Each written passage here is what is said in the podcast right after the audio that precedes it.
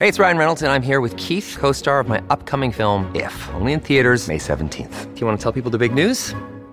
All right, I'll do. it. Sign up now and you'll get unlimited for $15 a month in six months of Paramount Plus Essential Plan on us. Mintmobile.com slash switch. Upfront payment of $45 equivalent to $15 per month. Unlimited over 40 gigabytes per month. Face lower speeds. Videos at 480p. Active Mint customers by 531.24 get six months of Paramount Plus Essential Plan. Auto renews after six months. Offer ends May 31st, 2024. Separate Paramount Plus registration required. Terms and conditions apply if rated PG. This episode is brought to you by Shopify. Whether you're selling a little or a lot, Shopify helps you do your thing, however you cha-ching. From the launch your online shop stage, all the way to the we just hit a million orders stage. No matter what stage you're in, Shopify's there to help you grow. Sign up for a $1 per month trial period at shopify.com slash special offer, all lowercase. That's shopify.com slash special offer.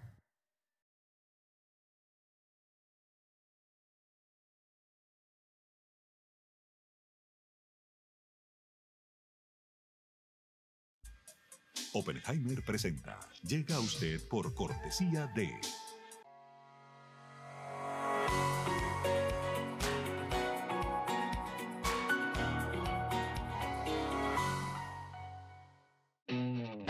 UAD es más que una universidad. Es vivir una experiencia única de aprendizaje. Es tu tiempo de vivir. UAD Experience. ¿Por qué hay gente infeliz en todas partes? Las encuestas muestran que hay una ola de insatisfacción y un aumento de estrés, tristeza y frustración que recorre el mundo. En Cómo salir del pozo, el periodista Andrés Oppenheimer comparte novedosas estrategias para combatir la infelicidad, con entrevistas a los máximos gurúes mundiales de la nueva ciencia de la felicidad nos cuenta cómo los países, las empresas y las personas están usando la inteligencia artificial y la psicología positiva para aumentar su satisfacción de vida. Ya está a la venta en librerías y tiendas en línea.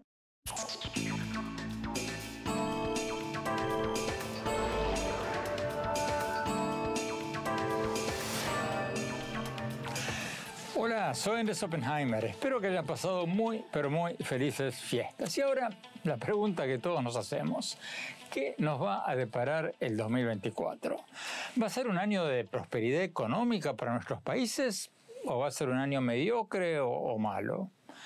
La Comisión Económica para América Latina y el Caribe de las Naciones Unidas, más conocida como la CEPAL, dio a conocer recientemente sus pronósticos de crecimiento económico para toda América Latina y para cada país en particular. Hoy vamos a tener con nosotros al secretario ejecutivo de la CEPAL, José Manuel Salazar Chirinax, y él nos va a compartir sus pronósticos para el 2024. Y para tener una opinión independiente, vamos a tener a Marcelo Yugale, profesor de Economía Internacional de la Universidad de Georgetown y ex alto funcionario del Banco Mundial. Empecemos con el secretario ejecutivo de la CEPAL. Señor Salazar Chirinax, Gracias, gracias por estar con nosotros. Ustedes acaban de publicar sus proyecciones económicas por México, por Argentina, por varios países en particular. ¿Cómo ve usted este año que entra para la región? ¿Va a ser un año mejor o peor que el 2023? Bueno, en primer lugar, muchísimas gracias, Andrés, eh, por la oportunidad de estar de nuevo en el, programa. Eh, Desafortunadamente eh, es un año que va a ser ligeramente peor que el 23, eh, en parte por el comportamiento de la economía mundial, que va a tener un dinamismo más bajo. Eh, 3% ¿no? fue en el eh, año pasado, en el 23, y va a ser 2.9 para el 24. Eh, pero también por razones directamente relacionadas con la historia y los desarrollos en los países eh, latinoamericanos. Tenemos las tasas de inversiones públicas más bajas de la historia nuestra y más bajas en comparación con otras regiones. Y como sabemos, hay una sinergia entre la inversión pública y la privada. De manera que si la inversión pública está baja, también la privada, entonces es un círculo vicioso. Eh, el lado optimista o el lado, digamos, de noticias positivas la pobreza ya está por debajo de los niveles eh, prepandemia, o sea, ha llegado a los niveles prepandemia. Eh, es bueno porque se había elevado bastante, no es bueno porque son niveles que todavía siguen siendo eh, sumamente altos. Bueno, ustedes en la CEPAL pronostican que la economía latinoamericana va a crecer un promedio del 1.9% este año, que es muchísimo menos que el crecimiento de otras regiones del mundo en desarrollo, como India, que va a crecer al 6.3%, o China, que va a crecer al 4.2%. ¿Por qué cree usted que América Latina crece menos que otras partes del mundo en desarrollo?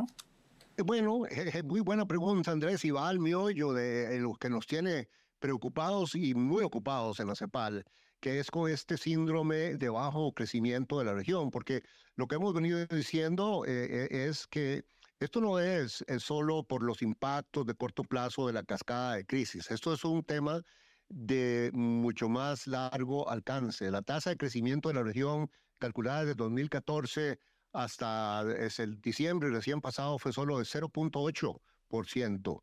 Eh, eso es bajísimo como promedio, ¿no? Eso es prácticamente un estancamiento. Eh, tenemos un problema eh, de, ya más de 10 años, de, largo, de larga data, de que no estamos convergiendo en los niveles de, de productividad de los países desarrollados e incluso de economías emergentes. la productividad es algo que resume y sintetiza una gran cantidad de cosas, pero mucho tiene que ver con la forma como trabaja la fuerza de trabajo. Si hay eficiencia en la organización, si hay inversiones eh, modernas, eh, y ahí tenemos un problema muy serio y por eso estamos insistiendo. Gran parte de la solución ahí son las políticas de desarrollo productivo. Hay, hay maneras modernas de hacer estas cosas, apuestas sectoriales, cuando hablamos para hacer caer en lo concreto, por ejemplo, de hacer la transición energética. Bueno, tenemos que acelerar, poner el pie en el acelerador de la transición energética. Antes de preguntarle sobre algunos países en particular, una pregunta clave para, para toda la región. ¿Se pinchó definitivamente el milagro económico de China? ¿O, lo que estamos viendo, esta baja que estamos viendo en el crecimiento chino, e, es una caída temporaria? Bueno, eh, vamos a ver, eh, no no creemos que esta es una baja temporaria. Eh, yo no lo caracterizaría como que se pinchó porque eh, China sigue siendo una economía muy, muy grande. En resumen, ya no, no va a ser muy factible ver una China creciendo a 9 o 10%. Eh, eso fue un periodo muy especial. Pero dado el tamaño de la economía china, que cada vez es más grande y ya superó, según ciertas medidas, a la de los Estados Unidos, un crecimiento de China de 5%, que es como el que se espera de 5.5 o 6, significa que China va a seguir siendo la gran locomotora o una de las grandes locomotoras de la economía mundial. Déjenme preguntarle sobre India, porque ustedes pronostican que India va a crecer un 6.3% este año, lo que es muchísimo. ¿Va a ser India la nueva estrella económica mundial o este es un crecimiento circunstancial? De nuevo, India tiene una población que es eh, ya como la de China prácticamente, o muy cercana. Eh, tiene, eh, claro, hay una diferencia en sistema de gobierno, o más bien lo que es extraordinario es que siendo India una democracia en donde a veces cuesta tanto ponerse de acuerdo y hay partidos, y hay conflictos, y hay polarizaciones, el, el, país ha logrado ir invirtiendo en políticas de desarrollo productivo, en revolución digital. India tiene con grandes diferencias, pero por el tamaño del país, de nuevo, una clase media muy significativa, una tradición de institutos tecnológicos y universidades de altísima calidad. Eh, ha enviado y sigue enviando muchísimos eh, eh, ciudadanos jóvenes y a todas las ciudades a, educarse en Occidente y demás, de manera que Mm, India va a seguir siendo un, gran actor y, por eso algunos hablan de Chindia, porque si uno suma China e India, pues ahí hay un dinamismo gigantesco. Tenemos que ir a un corte. Cuando hablamos, vamos a preguntarle al secretario ejecutivo de la CEPAL cómo ve las ambiciosas reformas económicas del nuevo presidente argentino Javier Milei y qué pronostica para México y para otros países. No se vayan, ya volvemos.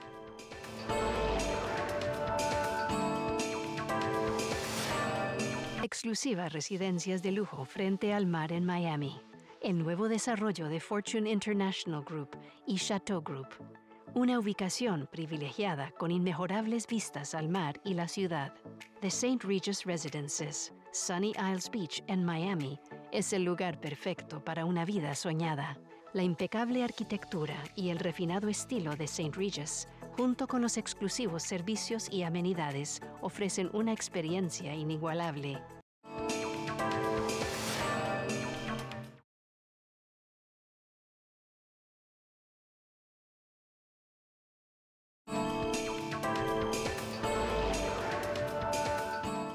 Gracias por seguir con nosotros. Estamos hablando con el secretario ejecutivo de la Comisión Económica para América Latina y el Caribe de la ONU, de las Naciones Unidas, más conocida como la CEPAL. Ellos recientemente dieron a conocer sus pronósticos económicos para el 2024 en toda la región y para cada país en particular. ¿Va a ser un año bueno, regular o malo para nuestros países? Sigamos con la entrevista. Señor Salazar Chineax, eh, hablemos de Argentina, la noticia económica del momento en América Latina. ¿Usted cree que el presidente Javier Moley va a poder lograr el achicamiento del Estado y el fortalecimiento del sector privado que, que propone? Mire, este, realmente el mismo presidente Milei lo dijo en su discurso, está muy claro eh, bueno, por un lado, de los grandes temas y retos estructurales de la economía argentina, pero también de los impactos negativos y, riesgos eh, de un tratamiento de shock. Eh, el gradualismo ya se ha aprobado en Argentina, veremos no con, con, el shock, pero el tratamiento de shock, bueno, es lo que es, ¿no? Si hacemos la metáfora médica, eh, cuando a un enfermo le dan un tratamiento de shock, eh, la pasa muy mal, la pasa muy mal mientras pasa el shock. Eh, vamos a ver en el caso de la economía argentina qué significa eso. como dije, el mismo presidente está muy claro, y dijo que iba a haber riesgo de aumento del desempleo, todo tipo de, de, de temas. de manera que hay demasiada incertidumbre y demasiado tema estructural muy profundo y mucho va a depender del tipo de negociaciones internacionales que pueda tener el país, eh, el tipo de convencimiento eh, para que el pueblo argentino entienda el tipo de medicina que se le está pidiendo que eh, acepte tomarse. Pero para ustedes esa medicina es la correcta o, o no? Miren, eh, eh, eh, no se podría decir todavía, es decir, este, hay anuncios, pero hay que ver en la realidad qué de lo que se ha anunciado puede realmente avanzar. ¿Cómo ven ustedes la economía de México en este 2024? México se ve bastante bien, igual que Centroamérica. Si uno ve los datos que publicamos, uno puede ver eh, a, una América Latina y del Caribe que son en realidad tres, tres regiones. Una del Caribe, otra América del Sur y otra América Central y México. Y la razón principal, sobre todo comparando América del Sur con América Central y México, es que América Central y México están mucho más integradas al mercado norteamericano que América del Sur. América del Sur tiene como algunos países como socio principal a China, otros a Europa y en tercer lugar a Estados Unidos. Eh, México y Centroamérica, todos los países tienen a Estados Unidos eh, de primer socio comercial. Eh, seguido, dependiendo del país, por, por supuesto, por Europa y luego por China. ¿no? y lo que sucede es que la economía norteamericana le está yendo mejor. De hecho, nuestra revisión fue hacia arriba y la revisión del Fondo Monetario Internacional y demás eh, de lo que se esperaba. Hay un fuerte dinamismo del mercado laboral, eh, hay un dólar eh, fortalecido, hay por supuesto estas políticas de reindustrialización de semiconductores, este enormísimo impulso a la electromovilidad, de, de las nuevas legislaciones, y todo eso sumado más otros elementos hacen que haya un efecto de arrastre muy grande sobre México y sobre Centroamérica, no solo por la estructura existente, sino porque además con el friendshoring, el reshoring y la reconfiguración de las cadenas de valor, eh, se está viniendo mucha inversión que estaba en Asia o expansiones que hubieran sucedido en Asia o en China están sucediendo en México y en los países centroamericanos o República Dominicana que tienen el clima de inversión para eso. Y eso explica en gran parte ese mayor dinamismo de Centroamérica y México eh, comparado con América del Sur. Finalmente, usted mencionaba como muy favorable para América Latina el hecho de que muchas multinacionales estén queriendo salir, sacar sus fábricas de China y mudarse a otra parte del mundo. Pero lo cierto es que la mayor parte de esas fábricas no están yendo a América Latina, están yendo a India, a Vietnam, a otros países asiáticos. Entonces, ¿estamos desaprovechando la gran oportunidad del siglo? A ver, los países que más la están aprovechando, de nuevo, son algunos de Centroamérica y, México, comenzando por México. Eh, bueno, en parte porque tiene ya este acuerdo del TIMEX eh, por la cercanía, porque ya hay una masa crítica enorme de cadenas de valor muy integradas con los Estados Unidos, de manera que las multinacionales norteamericanas y además estas eh, legislaciones nuevas permiten que las empresas norteamericanas eh, se beneficien de los subsidios y de los estímulos, aunque se instalen en México. Y también aunque se instalen en Costa Rica, por cierto, y algunos otros países, ¿verdad? En ese sentido, yo creo que aquí el llamado de atención sería más, bueno, el llamado de atención es una forma de decirlo, eh, digamos, el, el, llamado a, a, a poder subirse más a esas oportunidades para algunos países de América del Sur, porque me parece que en parte por la distancia física, que es grande, pero también por los mayores vínculos con, con Europa y con China y menos con, con Estados Unidos, eh, sí podría haber oportunidades que, que numerosos países de América del Sur podrían estar aprovechando más de este reacomodo de cadenas globales de valor. José Manuel Salazar Chirinax, muchísimas gracias por su tiempo. Tenemos que ir a un corte. Cuando hablamos, le vamos a pedir su pronóstico para México, Argentina y varios otros países a otro conocido economista internacional. No se vayan, ya volvemos.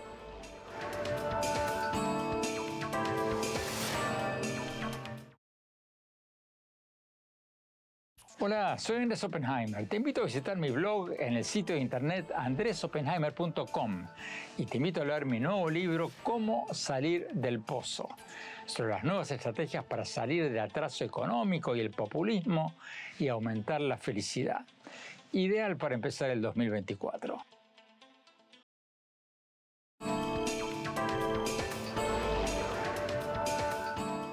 Gracias por seguir con nosotros. Estamos hablando sobre los pronósticos económicos para América Latina y el mundo en este año, en el 2024. Tenemos con nosotros al profesor Marcelo Yugale, profesor de Economía Internacional de la Universidad de Georgetown en Washington y exdirector del Departamento de Asesoría Financiera del Banco Mundial. La gran pregunta, ¿va a ser un año de prosperidad económica un año mediocre o un año para comerse un cable, o sea, malo? Vamos a ver lo que nos dice. Profesor Yugale, gracias por estar con nosotros. Recién hablábamos con el secretario ejecutivo de la CEPAL y nos hizo un pronóstico no muy optimista para el 2024. Nos decían que ellos están pronosticando un año ligeramente peor que el 2023 para América Latina. ¿Usted eh, está de acuerdo con esa predicción o cree que es demasiado pesimista? Yo creo que la región va a tener un año mediocre, si tiene suerte. Posiblemente sea peor que mediocre. Mucho va a depender de qué pasa con la economía mundial. Eh, tú sabes, América Latina en realidad son dos economías distintas. Eh, Sudamérica, que depende muchísimo de los commodities. De las materias primas. Las materias primas. Materias primas como el petróleo, los minerales, cobre, eh, níquel estos días. Si China crece rápido, esos precios de esas materias primas suben y a América Latina le va bien. pero no se espera que, que China crezca rápido, tiene sus problemas China. De hecho, va a ser la primera vez en tiempos normales, no de pandemia, en varias décadas, donde se espera que China crezca por abajo del 6%. después tiene la otra América Latina, que es México y Centroamérica, que depende mucho de los Estados Unidos. Y los Estados Unidos no van a arrastrar a esa parte de Latinoamérica porque ellos mismos van a tener un año mediocre. Ah, recuerdan el estímulo enorme que les dio la administración Biden a la economía, ese, ese azúcar que le puso con la famosa ley para luchar contra la inflación, que de eso tenía poco, era más de estímulo que otra cosa ese estímulo ya se está disipando, está saliendo ya de la economía y va a estar completamente fuera en el 2024. justo cuando caen las elecciones, que pintan bien complicadas, ¿no? con mucha incertidumbre. Por el lado positivo, lo que tiene Estados Unidos es que ya la tasa de interés no va a subir más. Entonces creo que el escenario central es que tanto China como Estados Unidos van a tener años mediocres, lo que hace que el conjunto de América Latina tenga un año mediocre.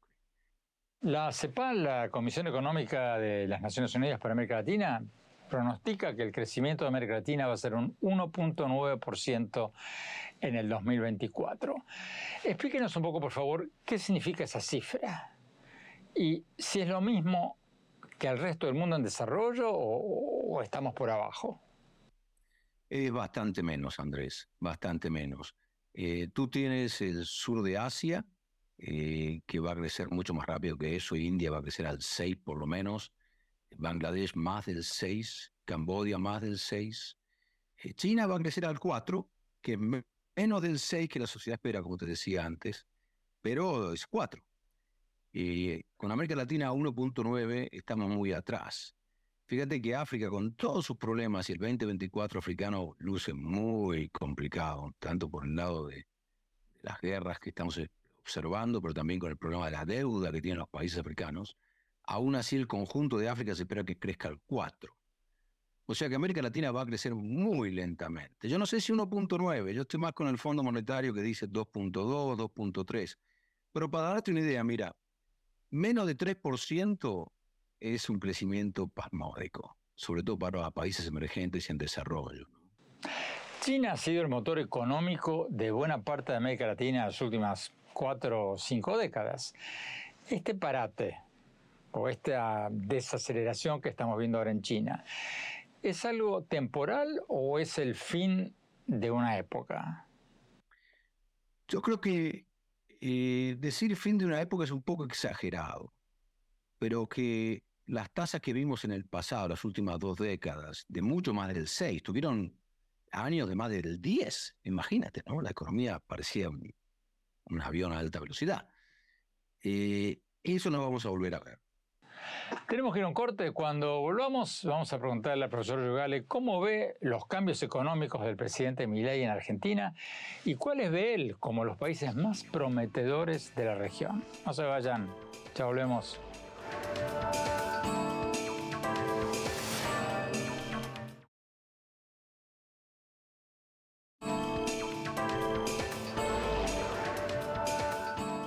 Gracias por seguir con nosotros. Estamos hablando sobre los pronósticos económicos para América Latina y el mundo en este 2024.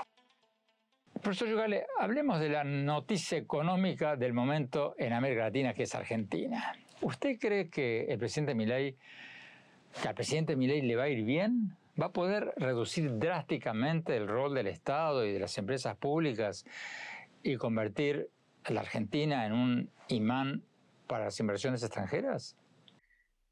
Yo creo que los mercados están muy entusiasmados, pero todavía no han hecho la apuesta. Y va a tomar un tiempo.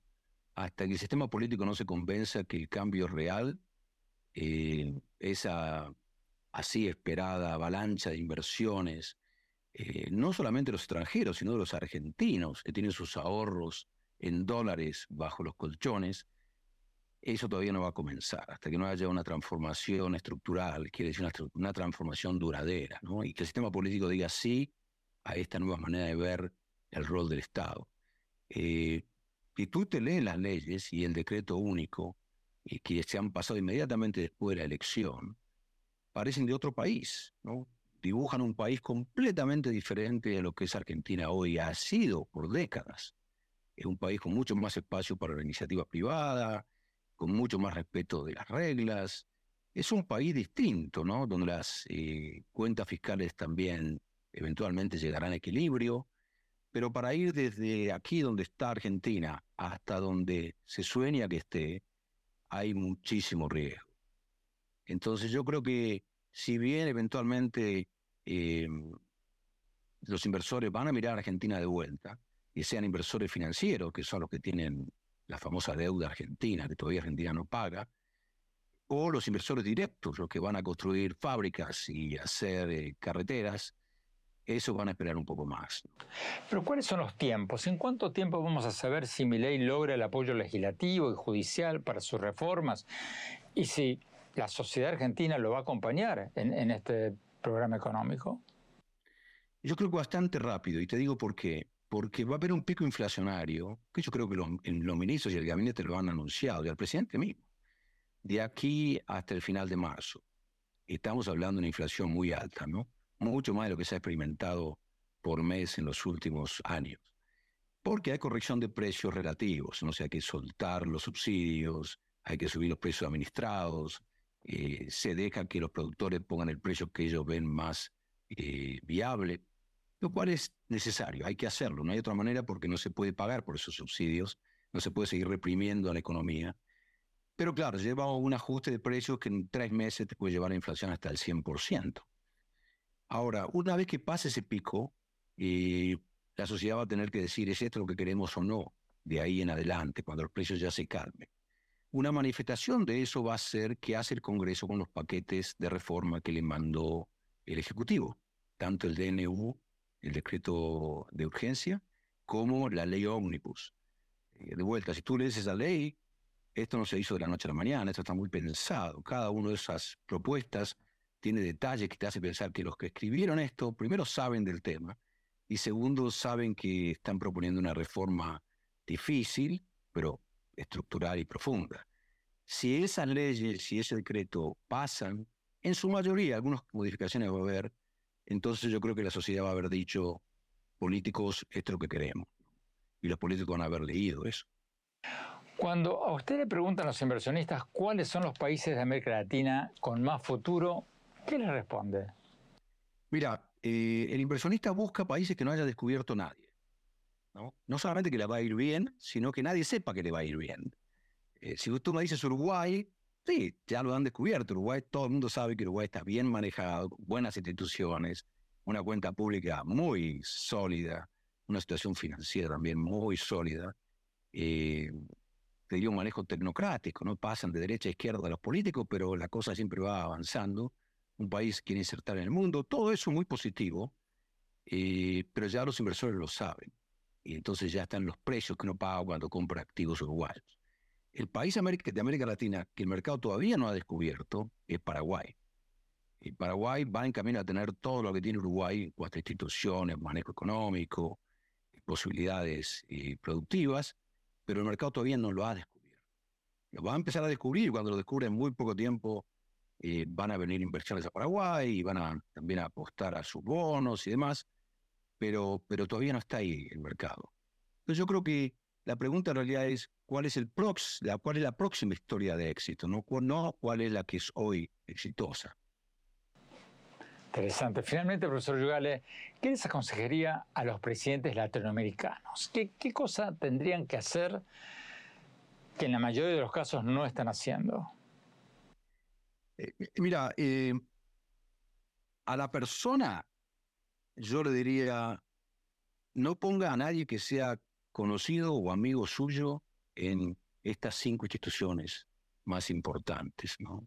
te diría el Banco Central, el manejo aduanero, el manejo impositivo, la oficina de, donde se deciden las inversiones públicas, y por último también la Tesorería General de la Nación. Si en esos cinco lugares usted pone un partisano suyo, alguien que usted conoce de joven, está cometiendo un error. Y este consejo se lo he dado a presidentes y los que lo han seguido, no te puedo decir cuáles porque eran clientes, pero a los que lo han seguido le ha ido bastante bien, ¿no? Porque entonces esas instituciones se convierten en el pilar fundamental de la economía. Y no importa qué pase con la política eh, se siguen comportando y llevan la economía hacia adelante. Fíjate esas cinco instituciones en Perú. Si no estuvieran manejadas por el tipo de gente que están manejadas y los años que han estado manejados por esa gente, eh, Perú con su volatilidad política no tendría el desempeño que ha tenido. O sea, que permita que esos ministerios o esas agencias tengan independencia. La independencia y la capacidad técnica, ¿no? pero la independencia primero. Profesor Yugale, muchísimas gracias por su tiempo. Tenemos que ir a un corte. Cuando hablamos, vamos a nuestro segmento habitual, el innovador de la semana. Y después, mi reflexión sobre los pronósticos para el 2024. No se vayan, ya volvemos.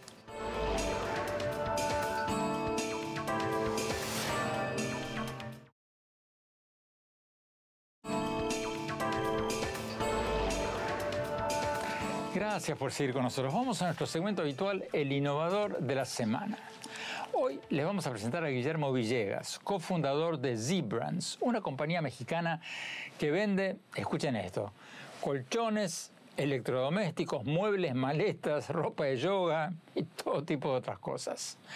La empresa ya ha recaudado más de 50 millones de dólares. ¿Qué tienen en común todos estos productos que venden? Veamos lo que nos dijo. Guillermo, muchas gracias por estar con nosotros. Guillermo, ¿qué, es Z-Brands? A ver si entendí bien, ustedes venden de todo, colchones, maletas, licuadoras, muebles, aceites. O sea, ¿cuál es el común denominador de todo lo que ustedes venden? Buenísimo, Andrés. Eh, mira, el común denominador y la razón por la que nace Z-Brands es porque nos dimos cuenta que había una gran oportunidad para crear marcas y productos innovadores que atendieran el bienestar de las personas. ¿En qué nos enfocamos y cuál es ese hilo conductor a través de todas nuestras marcas? Queremos crear las marcas del futuro y nosotros entendemos como marca de futuro estas marcas que van a entregarle un gran valor y una gran calidad a nuestros consumidores al mejor precio posible. Y segundo, mejorar la calidad de vida de estos consumidores. ¿Pero qué tienen de novedoso los productos de ustedes? ¿Qué tienen de nuevo? Muchas cosas, Andrés, pero principalmente nos enfocamos en crear innovación rápida. ¿Qué significa rápida? Traer la retroalimentación de nuestros clientes a nuestros productos, incorporarlos e iterar. Te voy a poner un ejemplo claro y es que nosotros apalancamos el modelo de venta directa a nuestros clientes a través de nuestras tiendas propias, a través de nuestros sitios web, de nuestras tiendas en línea.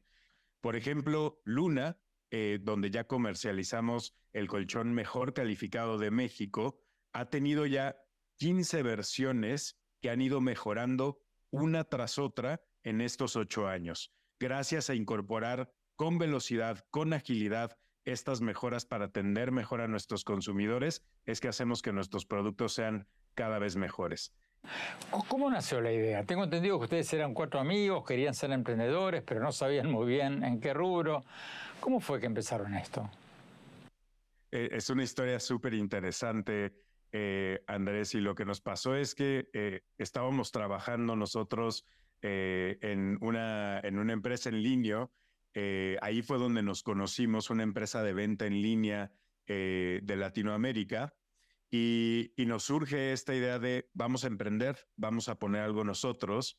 Eh, en ese momento a uno de, nuestros socios se cambia de casa, se le ocurre comprar un colchón.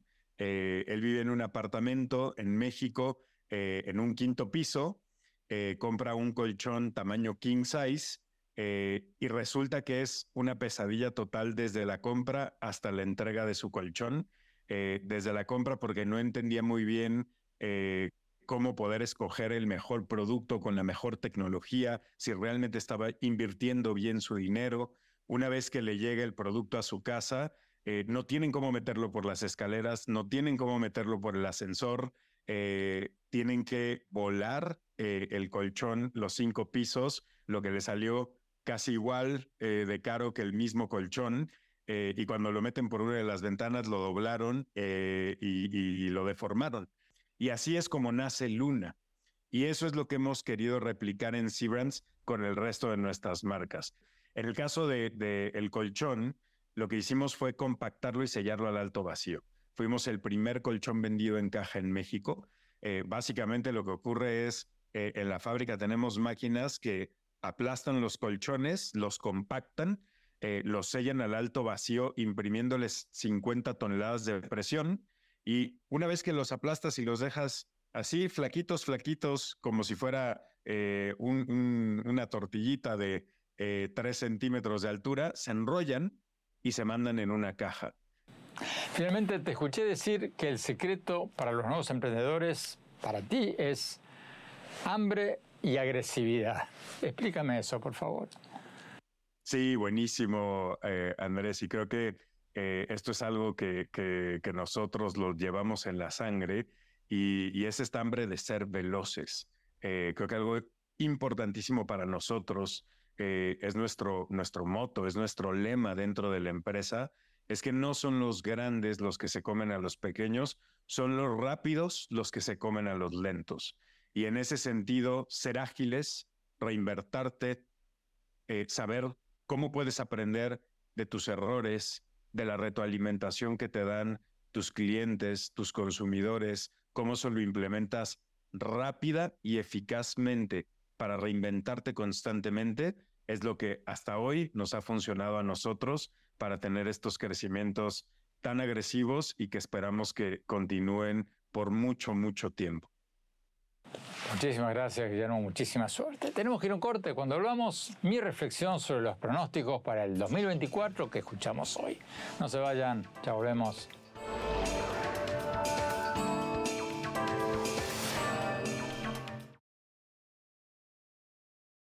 Hola, soy Andrés Oppenheimer. Te invito a visitar mi blog en el sitio de internet andresoppenheimer.com y te invito a leer mi nuevo libro Cómo salir del pozo sobre las nuevas estrategias para salir del atraso económico y del populismo y aumentar la felicidad. Ideal para empezar el 2024.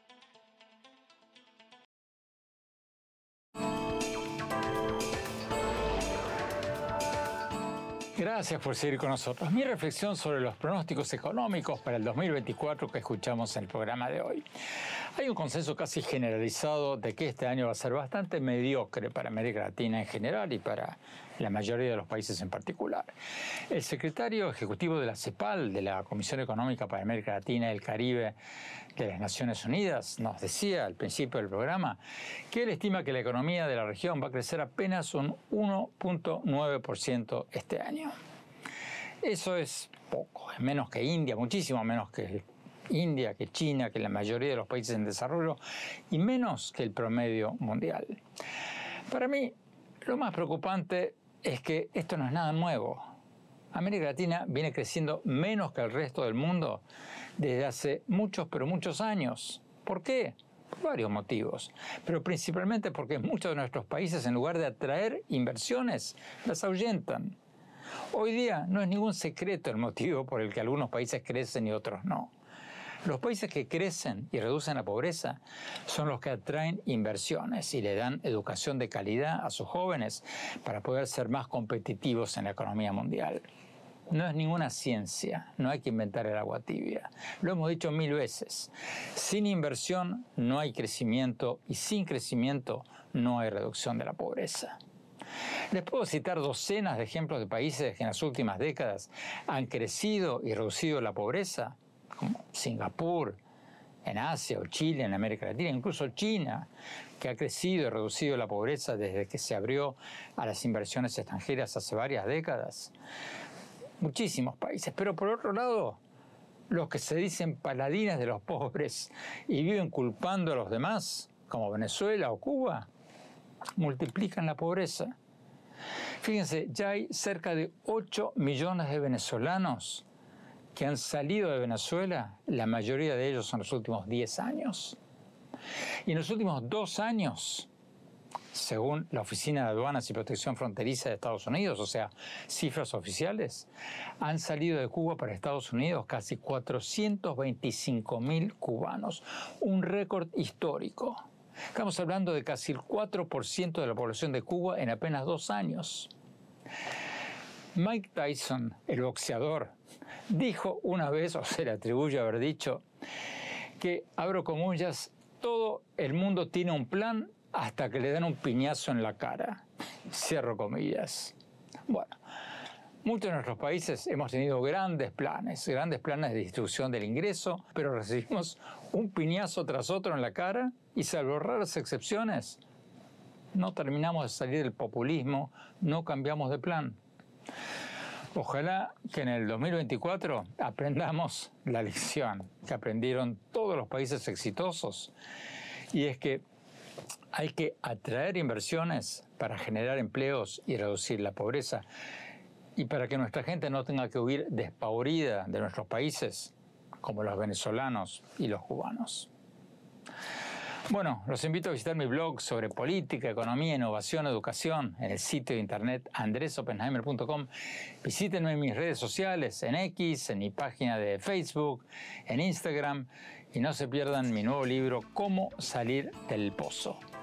Muy apropiado para los tiempos actuales. Gracias, hasta la semana próxima.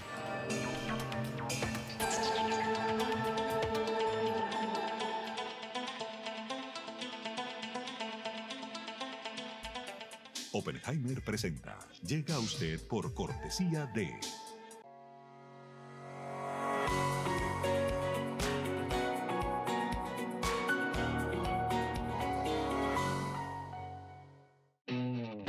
UAD es más que una universidad. Es vivir una experiencia única de aprendizaje. Es tu tiempo de vivir. UAD Experience. ¿Por qué hay gente infeliz en todas partes? Las encuestas muestran que hay una ola de insatisfacción y un aumento de estrés, tristeza y frustración que recorre el mundo. En Cómo salir del pozo, el periodista Andrés Oppenheimer comparte novedosas estrategias para combatir la infelicidad, con entrevistas a los máximos gurúes mundiales de la nueva ciencia de la felicidad nos cuenta cómo los países, las empresas y las personas están usando la inteligencia artificial y la psicología positiva para aumentar su satisfacción de vida. Ya está a la venta en librerías y tiendas en línea.